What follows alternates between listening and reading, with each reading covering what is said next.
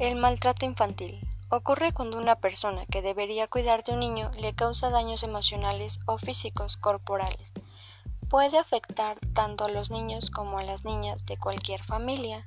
Generalmente, los daños emocionales o traumas psicológicos duran mucho más de lo que tardan en curarse las lesiones físicas o corporales.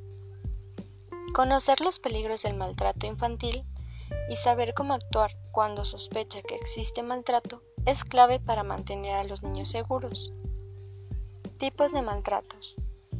El maltrato físico ocurre cuando se daña el cuerpo del niño. El abuso sexual consiste en mantener contacto sexual. La negligencia consiste en que un adulto no hace lo que es necesario para cuidar de un niño.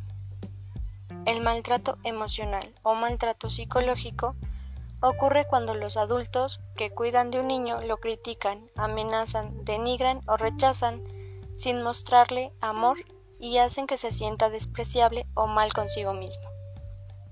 El abuso de sustancias, que consiste en que los adultos usan drogas o beben mucho alcohol, puede poner en peligro a los niños que los adultos tienen a cargo. El maltrato médico ocurre cuando un adulto que se hace cargo de un niño le causa daños debido a un exceso de cuidados médicos, como la medicación, visitas médicas, operaciones o pruebas que no son necesarias. ¿Quién causa el maltrato infantil?